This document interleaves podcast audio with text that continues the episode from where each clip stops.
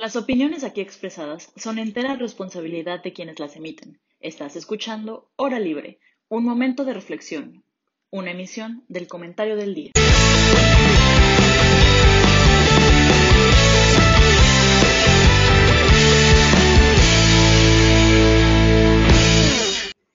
Hola, muy buenas tardes a todos. Una vez más, gracias a toda la audiencia por estar con nosotros y acompañarnos. El día de hoy tenemos un programa pues muy especial, como han sido los últimos. Hoy nos acompaña Pedro Aceslago, candidato a la Diputación Local por el Distrito 16 de la Ciudad de México. Pedro, ¿cómo estás? Me da mucho gusto saludarte, estoy muy bien, muy contento de estar eh, con todas y con todos ustedes. Gracias por la oportunidad de estar aquí y pues saludando a todos y a todas los que nos están viendo. Gracias a ti también. Bueno, como ya saben, nos acompaña Isa, Isa, ¿cómo estás? Hola, Micho, gusto de compartir contigo otra vez. Ya hace rato que no nos toca juntas. Ya, ya tenía un rato. También tenemos a Pablo. ¿Qué cuentas, Hola, Pablo? ¿cómo estás? Pues nada, aquí muy contento de estar con ustedes y muy contento aquí de estar con Pedro para este programa. Super. Y por último, pero ya saben que no menos importante, tenemos a Sergio. Sergio, ¿cómo te va hoy? Hola a todos, muy buenas tardes. Muy buenas tardes, Pedro. Muchas gracias por acompañarnos el día de hoy. Y bueno, para comenzar, vamos a, dar un pequeño, muy pequeño resumen de Pedro, porque me gustaría que en realidad sea él quien nos platique quién es, qué hace. Entonces, Pedro, como ya les dije, es candidato a la Diputación Local por el Distrito 16 de la Ciudad de México. Uh, Pedro es abogado, tiene 26 años y ha dedicado, bueno, pues una gran parte de su vida al servicio social en Todos Somos Uno. Y bueno, pues hoy está aquí para platicarnos de su campaña, de lo que él ha visto como, como político, como joven. Entonces, Pedro, ¿qué te parece si empezamos con que nos platiques un poquito de ti y de, tu campaña? Pues sí, hoy en día tengo la oportunidad de ser candidato a por el 16 aquí en Tlalpan. La verdad es que eso me da mucho. Se está cortando, ¿me escuchas bien? Ya se cortó poquito, pero ya, ya te oímos. Pues estoy muy orgulloso de estar ahora sí que contendiendo en esta elección. Una, porque soy joven. Dos, porque soy tlalpense. Ahora sí que soy cuarta generación de tlalpenses desde mis bisabuelos. Así que hay muchos antecedentes sociales e históricos. Conozco bien eh, la alcaldía. He trabajado mi distrito en los últimos cuatro años por medio de esta plataforma de activismo que yo instituí mientras estudiaba la licenciatura de Derecho, que es Todos Somos Uno, y ahora sí que pues muy contento de estar participando. La verdad es que Todos Somos Uno me dio la oportunidad pues de conocer lo que es un barrio, lo que es un pueblo originario que está plasmado en la Constitución de la Ciudad de México, lo que es un asentamiento humano, porque esos son, lo que es una unidad nacional, porque tenemos muchas en mi distrito, más que nada en la zona de Villacuapa, ¿no? lo que son los residenciales, y cada uno de estos mensados, pues con distintos fenómenos sociales, con distintos problemas, y pues ahorita en esta contienda ¿no? es, es algo inesperado, es una campaña muy distinta, una campaña ciudadana de toque de puertas, ¿no? de, de movilización, eh, personas eh, moradas, convencidas de que pues Tlalpan necesita un cambio, ¿no? Y también creo que está en nosotros los jóvenes, tenemos una responsabilidad histórica y social en la sistema de vida. Morena en la alcaldía tuvo la oportunidad en el 2018, quedó a deber mucho, ¿no? Entonces, pues estamos aquí en sección por sección, tocando puerta por puerta, convenciendo buenas propuestas. Yo, igual que ustedes, pues pienso que este 2021 va a ser una elección muy importante, ¿no? Muy grande, más que nada para las legislaturas tanto locales como del Congreso. Claro. Un, un pequeño paréntesis, algo que, que, no comenté. Pedro es candidato por el partido Fuerza por México. Es algo importante de comentar. Si les parece, vamos a comenzar contigo, Pablo. Para el, Claro, pues Pedro, otra vez muchas gracias por estar aquí con nosotros. La verdad es que siempre es bueno este que no sé, tener esos espacios para que tú puedas hablar tus ideas y nosotros que somos en teoría la ciudadanía te podemos hacer algunas preguntas eh, pues nuestras inquietudes y lo que queremos conocer de, de ti y, del partido, ¿no? Mi, mi, primera pregunta, y es algo que, no sé, me gusta mucho impulsar, es ¿cuáles serían tus, principales propuestas de ganar este, este lugar en la diputación local, digamos, si, si, tuvieras que decir tus primeros 100 días de gobierno o tuvieras que decir, oye, tengo estas tres propuestas que, que me voy impulsando, ¿cuáles serían? Se cortó, Pablo, ¿me podría repetir la pregunta? Claro que sí, Pedro. Sería, este, ¿cuáles serían tus principales propuestas de ganar la elección que impulsarías desde el día uno de, digamos, del periodo de, de ti como diputado local? Pues la primera y la más importante, muchos no la ven así, pero es que el voto siempre va a estar de la mano del ciudadano y del interés público, no del político. Lo que estamos, se está pasando por, por los congresos, la verdad es pues triste, no hay votos ahora sí que de valor ni conscientes, no hay legisladores que se meten a estudiar los temas. Esa es mi, mi, segunda propuesta de campaña. La verdad es que tenemos mucho que legislar. A mí me gustaría mucho darle o regresarle facultades a las alcaldías, cosa que no tienen, ¿no? porque, por ejemplo, podemos tener muy buenas propuestas en materia de seguridad, pero al final de cuentas yo creo y considero que la seguridad empieza desde una calle iluminada, ¿no? Tlalpan cuenta con 400 policías y estos 400 policías, eh, no por turno, son más que nada administrativos, están tomando nota y, y, registro de quién entra y quién sale de los diferentes edificios de gobierno. Yo creo que eso lo podría hacer cualquier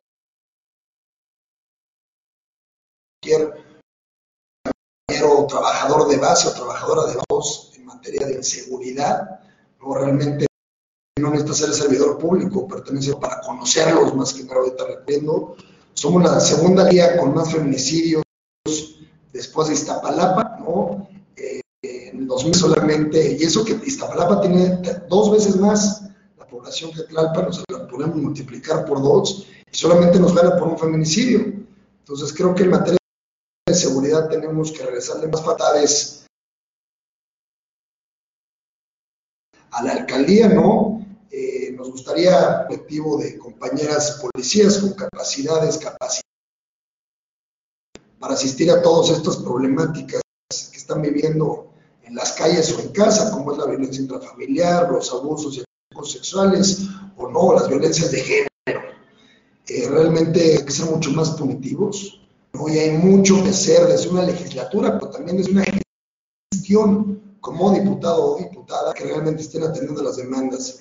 El agua es otro de los grandes problemas en Tlalpan. No todos los tlalpenses realmente tienen derecho a pues, este derecho humano y universal, como es el agua y lo marca la Constitución. No tenemos asentamientos humanos que no tienen acceso a servicios públicos. Yo creo que tendríamos que empezar por proporcionarles.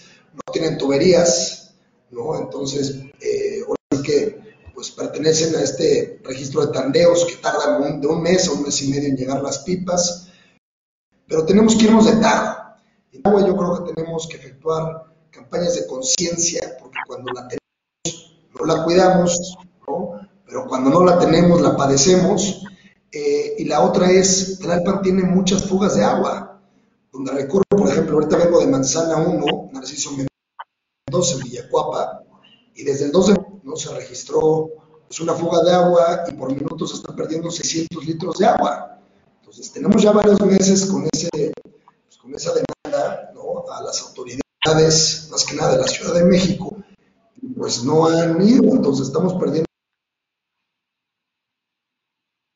mucha agua por minuto y Tlalpan representa la Ciudad de México. De, de yo pues, soy muy pro proyectos de captación, creo que hay que aislar para que estas grandes edificaciones, ¿no? O construcciones, no necesariamente de vivienda, tengan que provecho pues, a las casas o colores colindantes, eh, pero hay que ser mucho más preventivos. Yo sí creo que nos tenemos que empezar a regir con mucha conciencia y que las próximas guerras van a ser por el agua. Eh, esta crisis eh, COVID-19, esta pandemia, no solamente es una crisis sanitaria, sino también económica. Hay demasiado desempleo, o demasiado desempleo. La gente no solamente pues, está muriendo de hambre, hay mucha desesperación, no más que nada en los pueblos, en las zonas marginadas. Eh, está creciendo mucho eh, la ambulancia, el pan, ¿no? Vendiendo cosas, hecho, ¿no? El trabajo que no podemos quitar.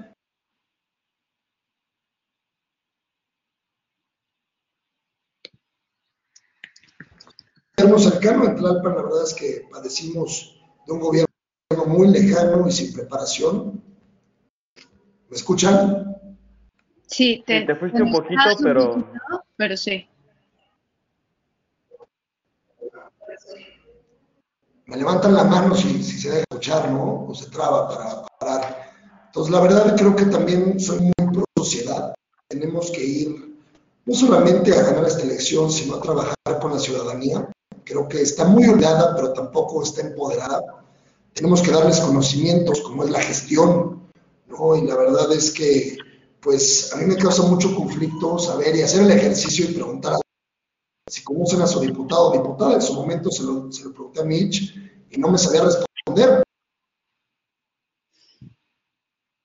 No, no están haciendo tan a favor de iniciativas que van en contra de la ciudadanía, no presentan ¿no? Propuestas legislativas ni siquiera puntos de acuerdo razonables, pero tampoco están en territorio, se están dedicando a hacer política de escritorio, no de territorio.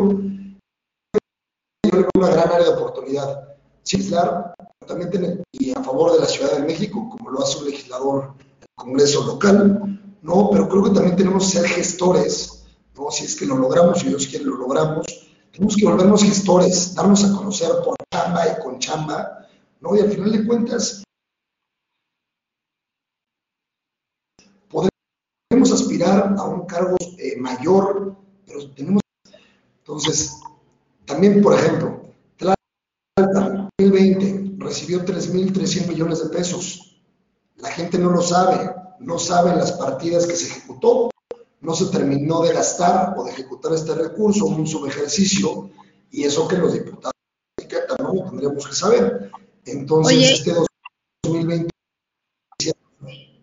Perdóname que te, que te interrumpa. Por ejemplo, en ese, en ese tema de transparencia, o sea, ¿hay, ¿hay, alguna propuesta específica para, para que la gente sepa qué es lo que está pasando, para que la gente sepa lo que la alcaldía reciba? O sea, ¿cuál, cuál sería el protocolo de transparencia a seguir? Oye, Pedro, y aprovechando también la interrupción de Mitch, qué bueno que tocaste el punto de los recursos, porque veo que tú le quieres dar bastantes facultades a las alcaldías y muchas veces el presupuesto termina siendo un eh, impedimento para que se lleven a cabo estas facultades. Entonces, también aprovechando la interrupción de Mitch y la pregunta, creo que... creo que lo perdimos. Lo perdimos. Creo que lo perdimos, efectivamente. Pero si quieres, platícanos tu pregunta en lo que lo recuperamos y ahorita la repetimos. Bueno, creo que como muchos, a lo mejor en, nuestra audiencia no, no saben, este, los, las alcaldías y los municipios en los estados que no son la CMX. Perfecto, listo, Pedro. Ya, ya lo... de vuelta. ¿Nos escuchas bien?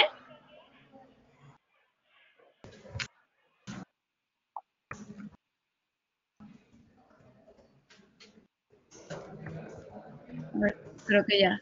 Me dejo nos... Ok. A ver, no, no nos escucha.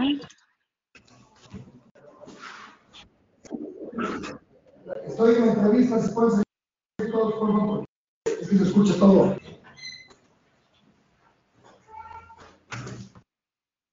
Ya te escuchamos. ¿Nos escuchas? ¿Ya me escuchan ahí? Sí. sí.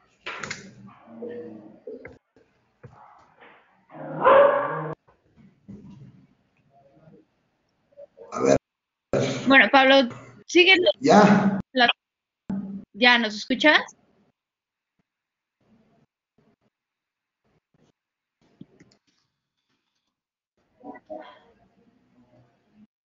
¿Nos escuchas? Creo que ya recuperamos mejor la conexión. Ya veo la pantalla de Pedro moverse.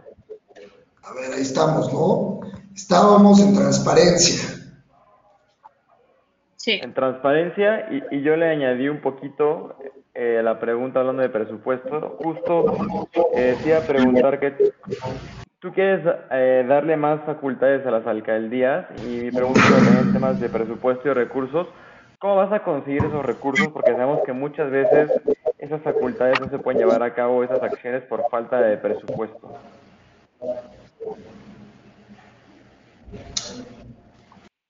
Se te cortó otra vez la pregunta. ¿Están las facultades? Eh, sí, sí. Eh, ¿Cómo, ¿Cómo, planeas conseguir los recursos para que los municipios, o bueno, más bien las alcaldías, puedan tener, eh, hacerse cargo de estas facultades? Pues bueno, más que nada tenemos que reformar ciertas eh, leyes para darle facultades a la alcaldía. Eh, Tlalpan, como te comentaba, a ver, Tlalpan tiene una partida presupuestal ¿no? anualmente. En estos subejercicios, pues tendremos que etiquetar recursos y pertenecer a ciertas comisiones dentro del Congreso de la Ciudad de México para mandarlos etiquetados dirigidos. O sea, no es, hay un subejercicio, por ejemplo, en mi alcaldía desconozco, en las otras, pero respondiendo un poco a lo que me preguntaban de transparencia, tenemos que ver la forma y la manera de crear plataformas, más que nada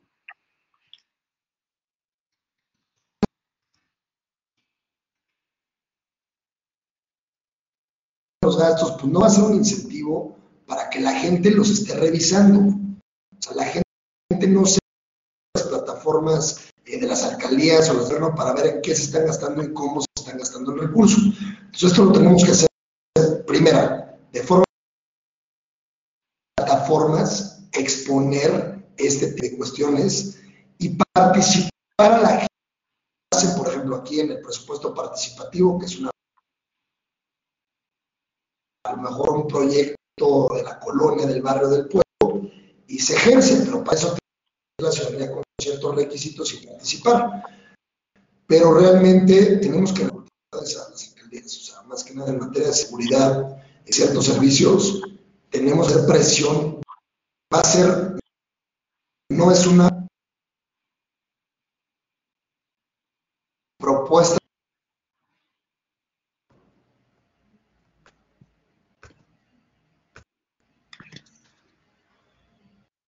Oye, te veo mover. ¿Me Listo, sí. Pues bueno, creo que eso, eso corresponde Entonces, a tu pregunta y mi pregunta. Respondí, no, ¿se escuchó o no? Sí, se escuchó, Pedro, no te preocupes. Oh, Unas cosas más que otras, pero se entendió la idea general, me parece.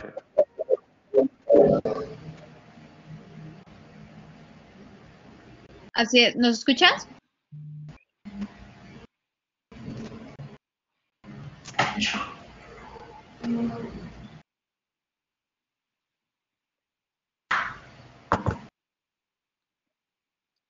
¿Me escuchas ahí?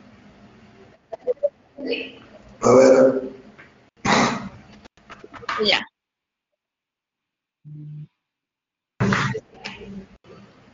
A ver, Isa, si quieres, pasamos contigo. Yo tenía una pregunta un poco más dirigida hacia el partido, no tanto hacia tu candidatura. Este, literal, si lo buscas en internet, por México, eh, dice en Wikipedia, ¿no? Que es un partido político que se define como una ideología de centro izquierda progresista. Quería preguntarte para ti qué significa esto y por qué te identificas con esta ideología.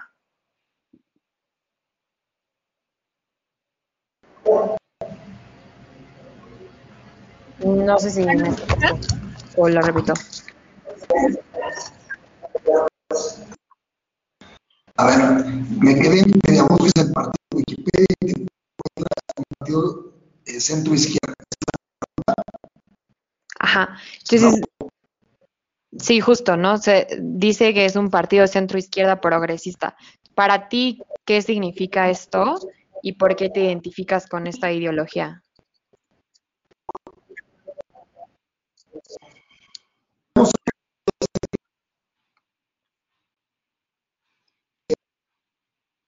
a la sorpresa. Soy socialdemócrata. Considero que los equilibrios llegan a los grandes resultados y más que nada en política. Es un partido que no va en alianza porque no lo permite la ley en nuestra primera contienda, pero al revés, creo que los diversos ¿Me escuchan? se me congelan. Sí. Ahora tú sigue. Los diversos gobiernos,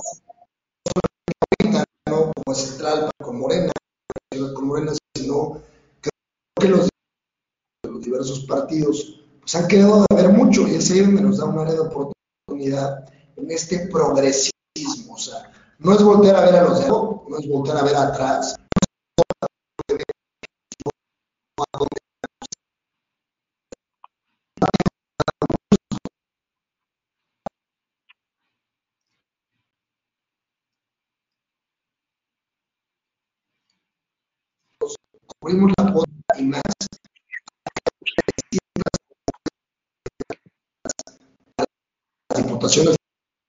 No, Pedro, te perdimos prácticamente.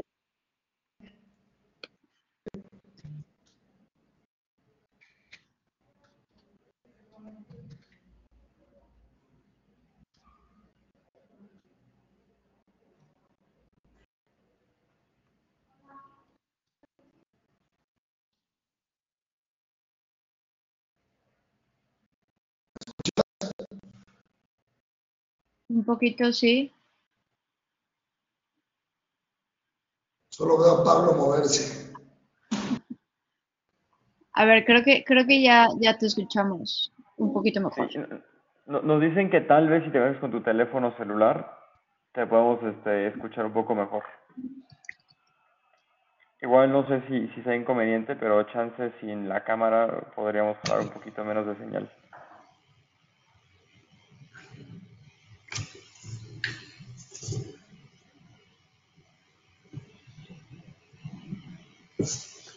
Pues a ver si regreso ahorita. si me dan... Claro que sí. No te preocupes.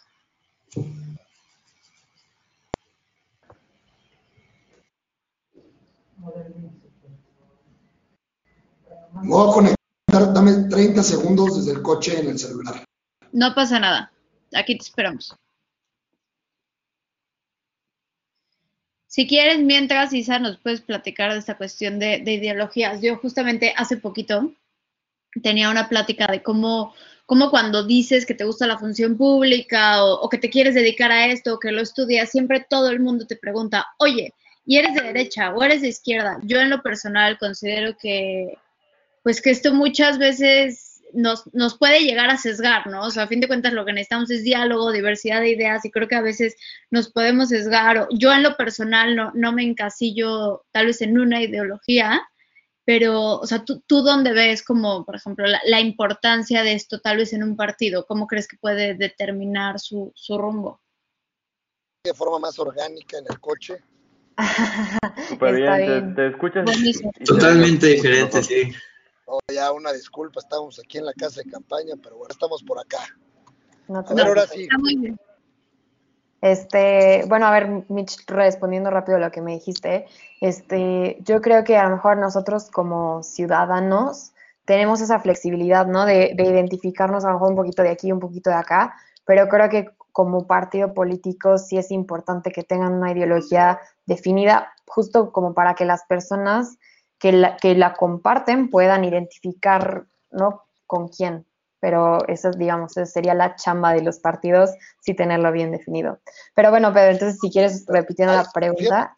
Me encantaría, por ejemplo, me encantaría que analicemos lo que acabas de compartir, porque, por ejemplo, tenemos, hay estatutos partidistas, hay ideologías partidistas, pero desgraciadamente nunca las han respetado, no solo los partidos, sino los militantes o la gente que pertenece a un partido. O sea, si nos rigiéramos por ideales, nunca hubiéramos visto por simple supervivencia, sería dignidad política, ¿no?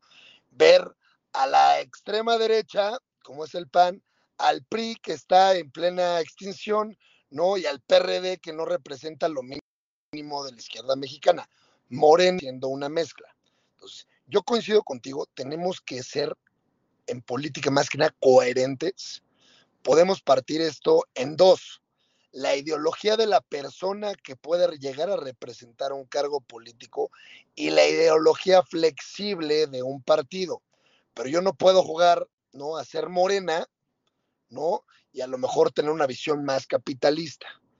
Entonces tenemos que empezar nosotros como jóvenes a platicar este tipo de temas y saber a qué plataformas sin conveniencia alguna pertenecer.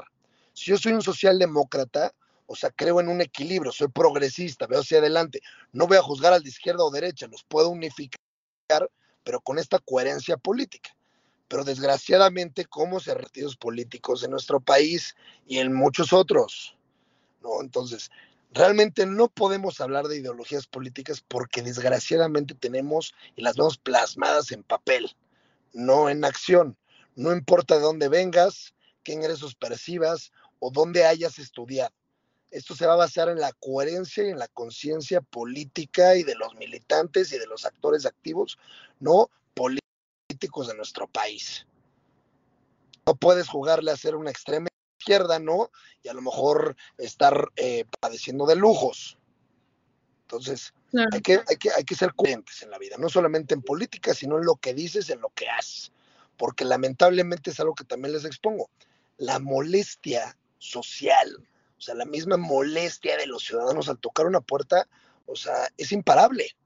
La gente está molesta y hay que aprender a escucharlos porque de ahí va a derivar la reflexión de nosotros, los actores o los candidatos, a decir por qué está tan villanizada la clase política. ¿no? Me caigo y me levanto, pero algo aprendo. Pero la gente está muy molesta y para todos. El político es el ratero, el político es el que endulce el oído, el que promete y no cumple, el que me toco en la puerta y no regresa. Entonces, ¿qué tenemos que hacer como jóvenes?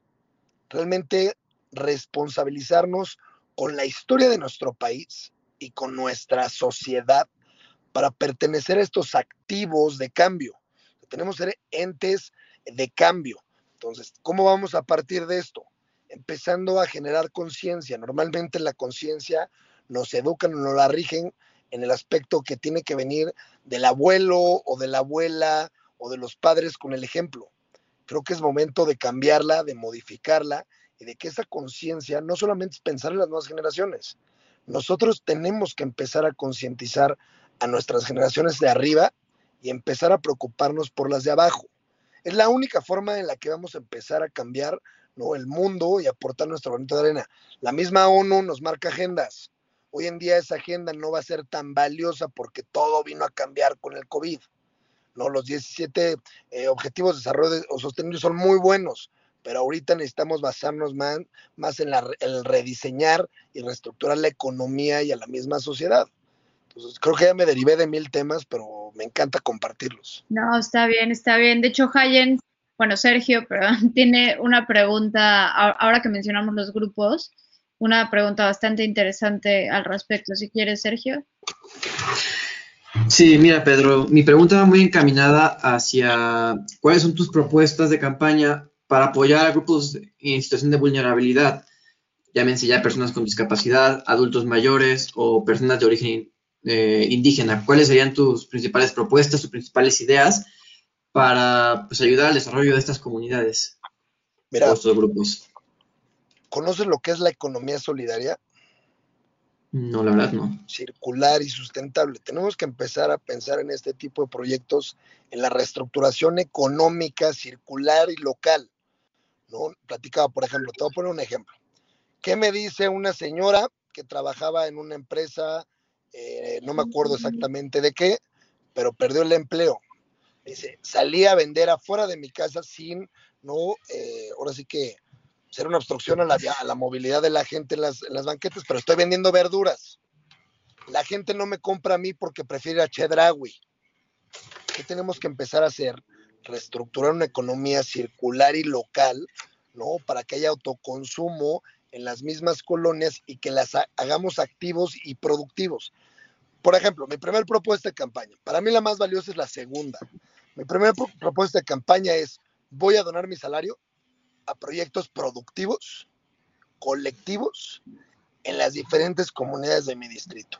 Yo soy abogado, tengo mi despacho, recibo mis ingresos por parte de eso y me encanta exponerlo no más ni más ni menos. Pago mis impuestos como buen ciudadano, pero estos 60, 70 mil pesos que recibiremos siendo diputado, ¿no? Los voy a derivar en 10 proyectos eh, productivos al mes. ¿Qué tipo de proyectos productivos? capacitaciones, enseñarle a la gente, ¿no? A hacer, ahorita estamos, bueno, llevamos ya varios años enseñándoles a hacer este gelatina artística, ¿no? Paletas de bombones, pero más que enseñarles y capacitarlos, les enseñamos a hacer una pequeña corrida financiera. Nuestra gente, nuestros comerciantes no saben ni siquiera o, no, o no conocen lo que es esta pequeña corrida financiera de ingresos, gastos, utilidades, reinversión en material, ¿no? Entonces, mi salario se irá dirigido a este tipo de proyectos para que la gente aprenda a hacer nuevas cosas. Entonces, eso se atenderá por mi página de internet, soy Pedro Aces Lago, o en mi casa de, de, gestión, en dado caso, lograr el objetivo. Mi segundo y más valioso este, propuesta de campaña. Mi voto siempre será de interés público y ciudadano. No pertenecerá mi voto al interés político y popular, por más que sea una propuesta de mi partido o de otros, mi voto siempre será razonado y estudiado. Para mí esa es una, una, una propuesta muy valiosa. No mucha gente le toma el interés, pero estamos viendo lo que está pasando en los congresos. Estamos de acuerdo los cinco, ¿no? Entonces, el político y más que nada que pertenece a una legislatura tiene que ser muy consciente, razonado y dispuesto a estudiar lo que se plantea en un orden del día. ¿no? Y no solamente estar ahí para presentar iniciativas, reformas o modificaciones a la ley o puntos de acuerdo, porque muchas veces los diputados o diputadas no saben ni siquiera para qué son funcionales estas herramientas. Entonces, antes de entrarle, hay que estar capacitados para saber cuáles son las funciones de un legislador. Yo siempre lo digo en la calle, ¿por qué no conocen a su legislador? Por dos cosas. No hay interés de la ciudadanía de conocer a su representante, ¿no? Pero tampoco hay una política de territorio, solamente de escritorio. Entonces, aspiran a cargos mayores y se vuelve una problemática social, pero circular, que va englobando y evidentemente pues hay un hartazgo social. Ahora que mencionas esta cuestión de, de la política de territorio, pues sí, sí creo que hemos visto que has tenido una campaña territorial muy intensa, o sea, es verdaderamente ir puerta por puerta. Y algo que, que llama mucho la atención es, por ejemplo, lo que pasó ayer. Ayer, ah, ayer hubo una marcha, ¿cierto? Sí, fue una marcha, la cual le llamaron, ¿no? Eh, marcha con M de mujer. Fue una marcha pacífica, ¿no? Ahora sí que... Se, se cortó un poquito se quedó en, cómo le llamaron. Se marcha con M de mujer, participamos, ¿no? Ahora sí que la, organizaron las mujeres que están perteneciendo a este nuevo movimiento rosa en Tlalpan. Entre ellas las eh, participaron, claro que estuvimos acompañándolas. Y es aquí donde me invitan, por ejemplo, a dar un posicionamiento.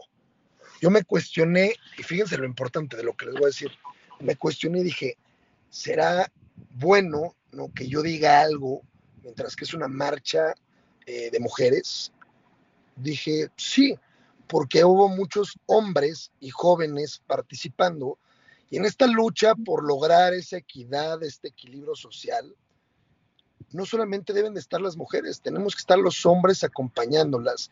Y para mí lo más importante sería empezar a reeducar al sexo masculino, ¿no? Y realmente acompañar a las compañeras, ¿no? Mujeres este tipo de movimientos conscientes y pacíficos. Ayer participaron alrededor de 600 mujeres en esta marcha, nos, tardaremos, nos tardamos 20, 25 minutos y expusieron algunos testimonios, ¿no? Me invitaron a, a dar un posicionamiento y lo hice con todo el gusto, porque en Tlalpan realmente la mujer tiene miedo de salir muy temprano a la calle o de regresar tarde del trabajo, ¿no? Porque somos la, la segunda alcaldía con más feminicidios. 109 homicidios dolosos en el 2020. No hay luminarias en las calles. Una calle segura empieza con una calle iluminada.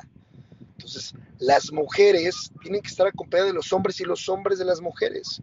Entonces, ayer participamos, fue una marcha muy bonita, muy sensible. La encabezaron ellas, no los hombres, pero nosotros las acompañamos y estaremos ¿no? en este tipo de proyecciones y si primero Dios logramos el objetivo, pues estaremos legislando en este tipo de materias. O sea, la mujer no está sola, tenemos que ser equipo. Y lo más importante, como se los dije, tenemos que empezar a reeducar ¿no? a las nuevas generaciones. Al ser unas generaciones mucho más informadas, dinámicas y activas, pues todo va a empezar en la reeducación. en el civismo. Claro. Ahí había Pablo rascándose, dije, Sergio, perdón. No, no, no, claro que sí. Así estaba pensando en la siguiente pregunta que, que voy a hacerte, Pedro. Una dura, una Ah. dura, todo. Sigamos, una dura, una dura seguro con todo. Ah, es. A ver, ahí te va.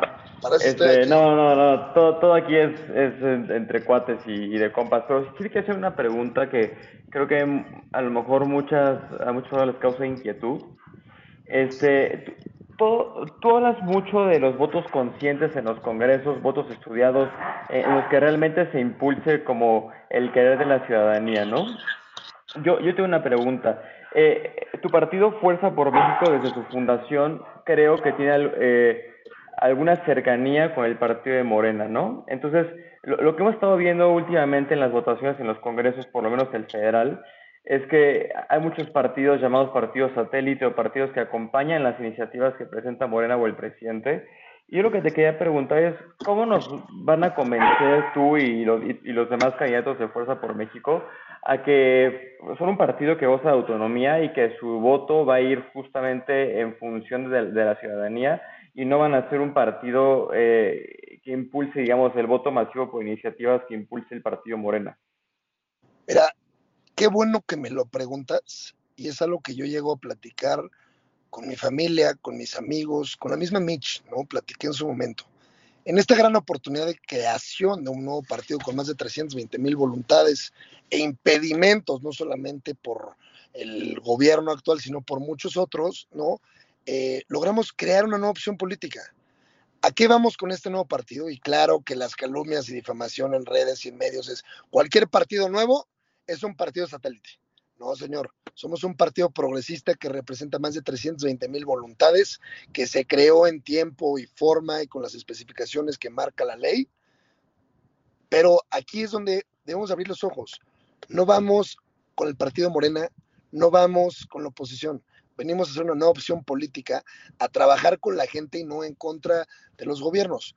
Vemos ahorita ciertos regímenes autoritarios en las legislaturas, ¿no? pero también vemos una oposición que no es fructífera. Solamente se están aventando pelotitas en vez de agarrar y decir, somos oposición, trabajaremos, ¿no? De la mano, mayoría con minorías u oposición, ¿no? Y saquemos adelante las modificaciones, pero con conciencia. Entonces, en este nuevo partido no, es un, no, no pertenecemos a una franquicia, no somos partido satélite, logrando mi objetivo, ¿no? Y te lo digo aquí y lo digo por donde voy y con quien estoy. Mi voto siempre será consciente, razonado y antes de estudiado. No, no me importará votar a favor o en contra de un partido o de otro, pero lo más importante, tenemos que empezar a agarrar el valor en legisladores. Así como yo siempre le digo, señor, señora, valore mucho su voto y que sea un voto consciente. Lo mismo lo tienen que hacer los 500 diputados en el Congreso de la Unión, no los 128 senadores y los 66 diputados y diputadas en el Congreso de la Ciudad de México. Cuando representas a la gente, a tu distrito y a su padrón, dejes de representar intereses políticos. Podemos empujarlos, pero representas a la ciudadanía y así lo marca nuestra Constitución. Entonces este partido no es una franquicia de ningún otro, no pertenecemos a un satélite, estamos, somos capaces y estamos dispuestos ¿no? a trabajar de la mano con quien tenga que ser, pero con nuestra línea política.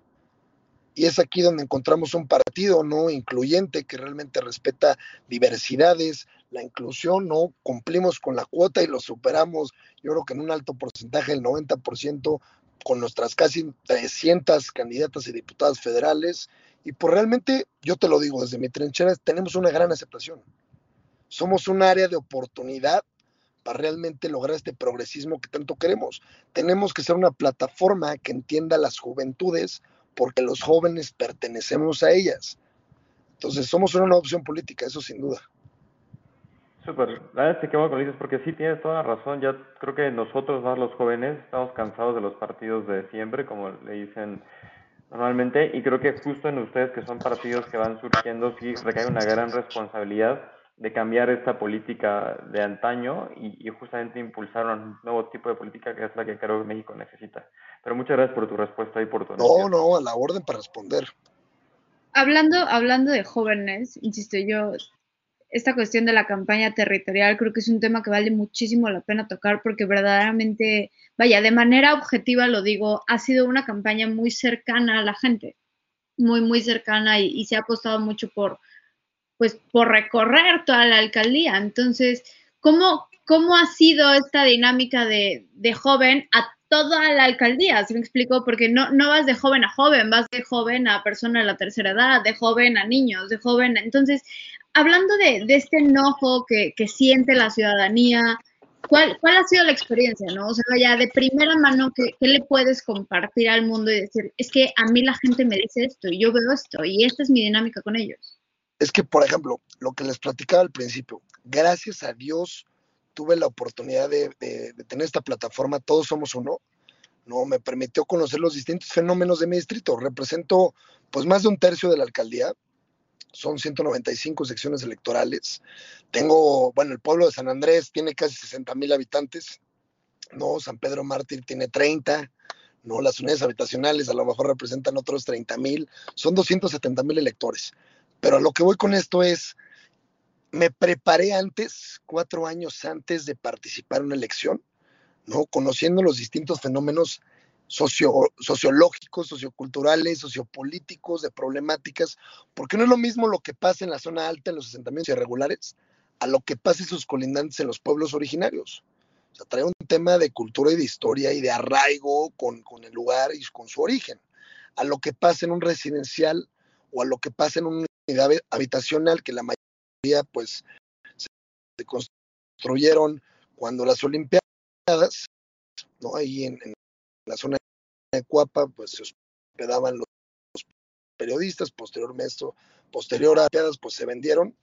Esas, eh, ahora sí que los fenómenos no llegan a más a decir, conocí gente, ¿no? Me dio un capital humano, social y diría yo amigable, ¿no? No me, no me veían como pues, políticos, sino ahora, pues en esta oportunidad, en esta plataforma, pues hay gran aceptación, se ha desdoblado pues muy bien la información, la verdad es que traemos pues buenos resultados eh, en la encuesta, pero lo más importante es, pues conozco las problemáticas, no te voy a decir que exactamente todas las soluciones, porque no estarán en mi mano, pero sí tengo un plan de acción que ejecutar y es darme a conocer en territorio, ¿no? No solamente ahorita tocando la puerta del vecino, sino regresando como diputado y diciéndole a la gente, no sirve su luminaria, le voy a explicar cómo la vamos a gestionar juntos.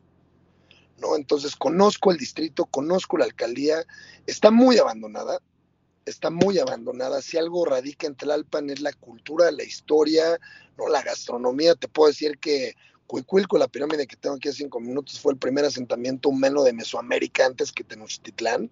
No, te puedo decir que en la época del catolicismo Tlalpan, representaba por la cercanía de los puertos y de los mares, ¿no? En Guerrero, eh, representaba el comercio de la Ciudad de México. Entonces la burguesía venía a Tlalpan a comprar todo este, te puedo decir que Tlalpan fue la capital del Estado de México antes de que se creara y que se conformara este, el Distrito Federal en ese entonces. Entonces tenemos mucha historia, tenemos mucha cultura. A mí me genera mucha intriga saber por qué Coyoacán tiene gente no solamente de, de otros estados, sino de otros países. Y Tlalpan, que tiene tan riquezas, tanta naturaleza, tanta flora, tanta fauna, tanta biosfera, no podemos tener provecho de ellas.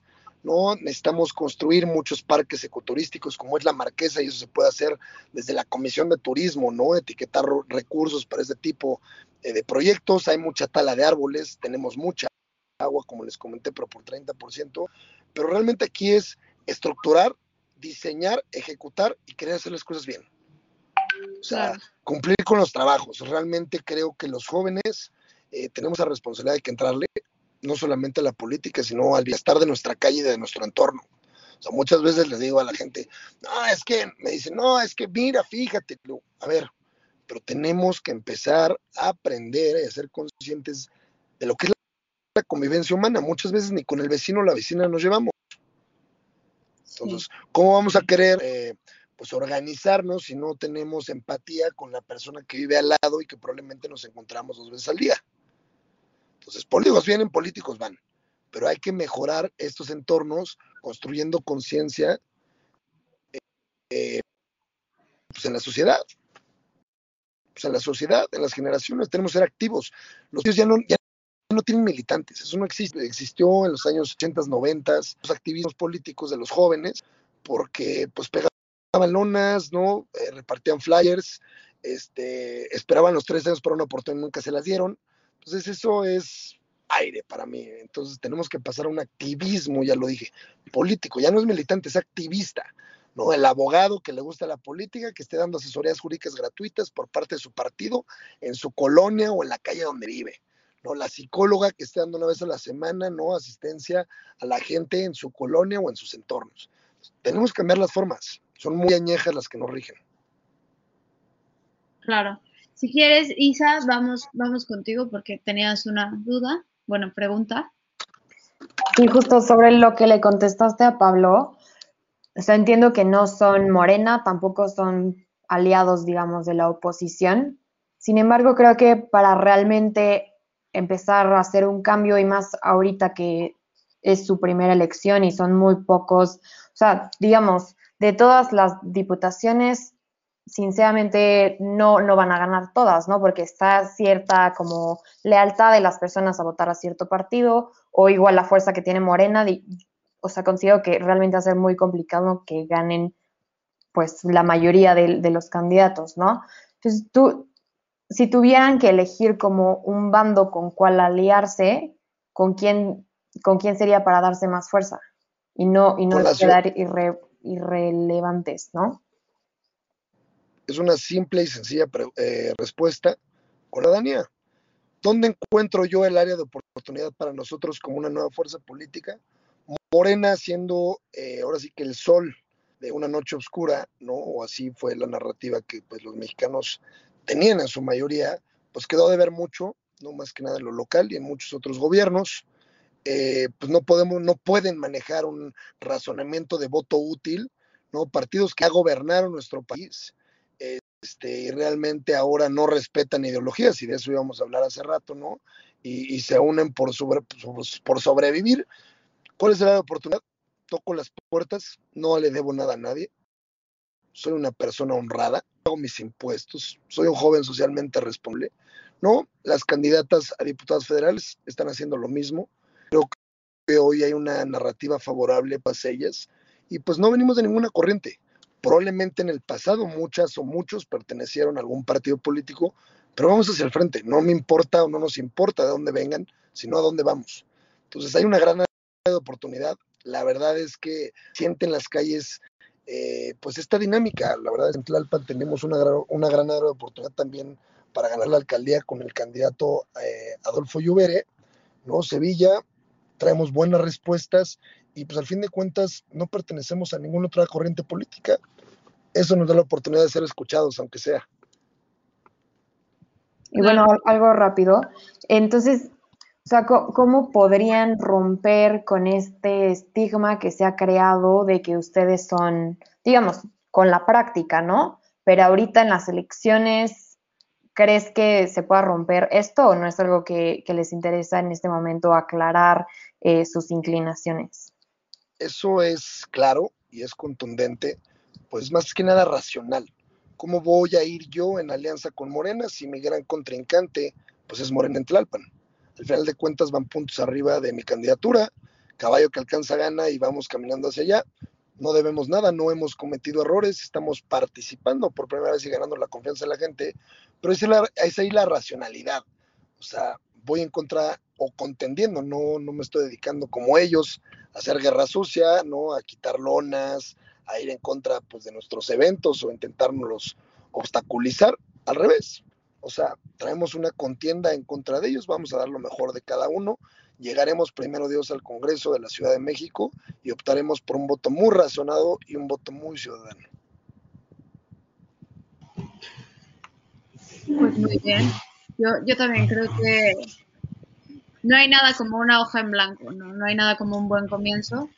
Pues bueno, Creo que eso es algo muy importante. A, modo un poco de cierre, voy a pasar con Hayen, que tiene una pregunta que nos llegó de, la audiencia. Sí, mira, Pedro, eh, nos pregunta ahora sí que la gente que nos está viendo. Claro. Que, bueno, ¿por qué tú, por qué Pedro Haces Lago es el indicado para representar a la ciudadanía? ¿A ti qué te diferencia con respecto a los otros candidatos? Soy un joven socialmente responsable no vengo a improvisar, he trabajado cuatro años como activista, ¿no? Eh, con mi asociación civil, no le debo nada a nadie, la verdad es que me considero un buen ciudadano y la responsabilidad social es todo. A diferencia de los contendientes a este distrito 16, pues traen intereses políticos, traen línea política, popular y pues probablemente vienen aquí por economía o poder. No soy ese tipo de persona, ¿no?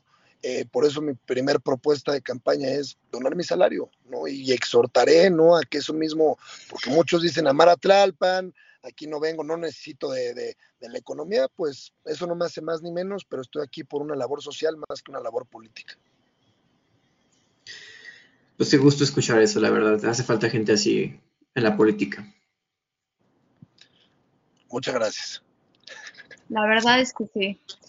Pero, pues bueno, Pedro, este, me gustaría sinceramente que, que todos los que están aquí presentes tuvieran a modo de cierre algo, algo que quisieran rescatar justamente de, esta candidatura joven, si, si nos lo pudieran compartir. Isa.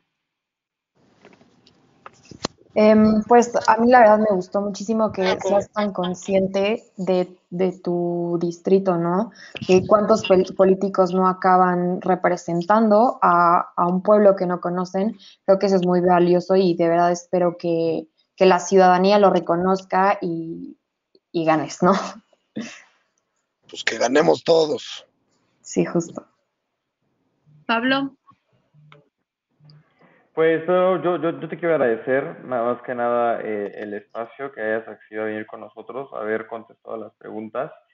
Digamos, yo, yo como ciudadano y como habitante de la CDMX, eh, te pediría nada más que, que sí así como hoy nos dijiste que todos los votos van a ser razonados, conscientes y en línea con la ciudadanía, realmente como que haya ese compromiso en sí, eh, pues sí hacerlo, ¿no? Eh, y, y, esperar siempre que, que, las resoluciones a las que llegues sean con tu mejor criterio y, siempre teniendo en, en, mente que la ciudadanía, pues, los ve ustedes como sus representantes y que creo que esa es la mayor responsabilidad del servicio público. Muchas gracias. Sergio.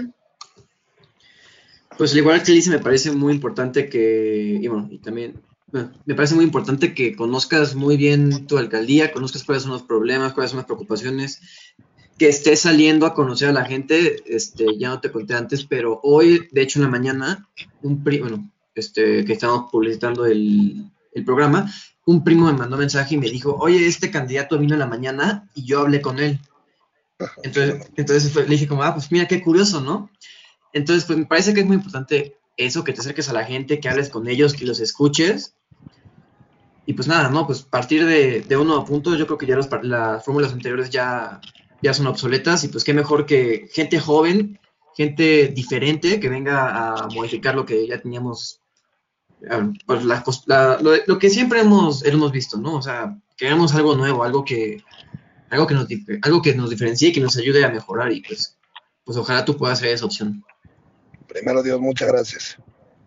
Pues por último, yo creo, mira, nuestra intención haciendo esto ha sido buscar un voto informado en la gente, un voto verdaderamente racional. Creemos que el país hoy más que nunca necesita escuchar, necesita a su ciudadanía unida, ¿no? Entonces, pues gracias, gracias por aceptar. Esta es una invitación que le hemos extendido a, a distintos partidos, a distintos candidatos. Como siempre, hay quien quien está dispuesto a hablar de todo, hay quien no, entonces yo creo que habla mucho y muy bien de, los candidatos que aceptan y que verdaderamente se quieren acercar a la gente, y que quieren escuchar las preocupaciones de jóvenes, adultos, de todo tipo de personas.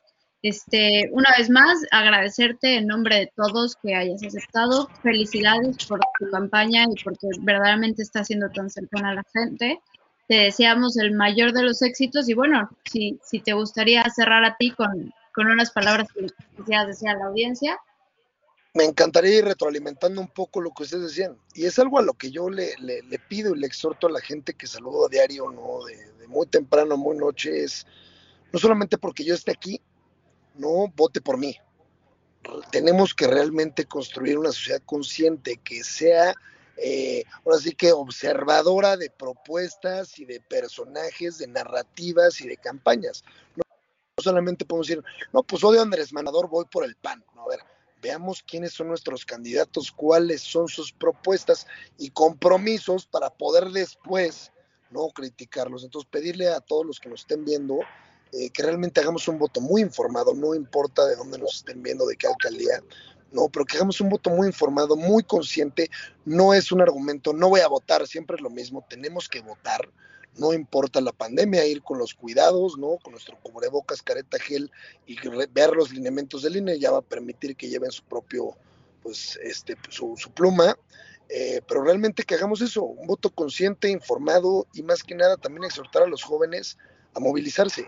O sea, no podemos solamente decir, no, no me interesa la política, porque los más apáticos somos nosotros, pero a la vez los más críticos, porque somos una generación muy informada y que tiene modalidades como las redes sociales, ¿no? o el mismo celular. Pero entonces yo les agradezco en verdad a los cuatro que me den la oportunidad. La verdad es que yo pues accedo siempre que me invitan a una plataforma digital, a la televisión, a la radio, pues no tengo miedo de decir lo que pienso, lo que creo y lo que quiero hacer, ¿no? Y en verdad, pues muchísimas gracias a ustedes por la oportunidad. No, pues muchas gracias. Muchas gracias a toda nuestra audiencia por acompañarnos. Por favor, no se olviden de seguirnos en nuestras redes sociales y bueno, entrar a www.flow.page diagonal hora libre, voces universitarias, el comentario del día, todos con flow.page diagonal. Y bueno, aquí seguiremos entrevistando. Una vez más, gracias Pedro por estar con nosotros. Esperamos que todos lo hayan disfrutado mucho y que, bueno, esto cumpla con su objetivo de que puedan tener un voto muchísimo más libre, informado y pues placentero. Muchas gracias, hasta luego a todos. Los, felicito mucho por el gran programa. Nos vemos. nos vemos. Muchas gracias. Saludos a todos.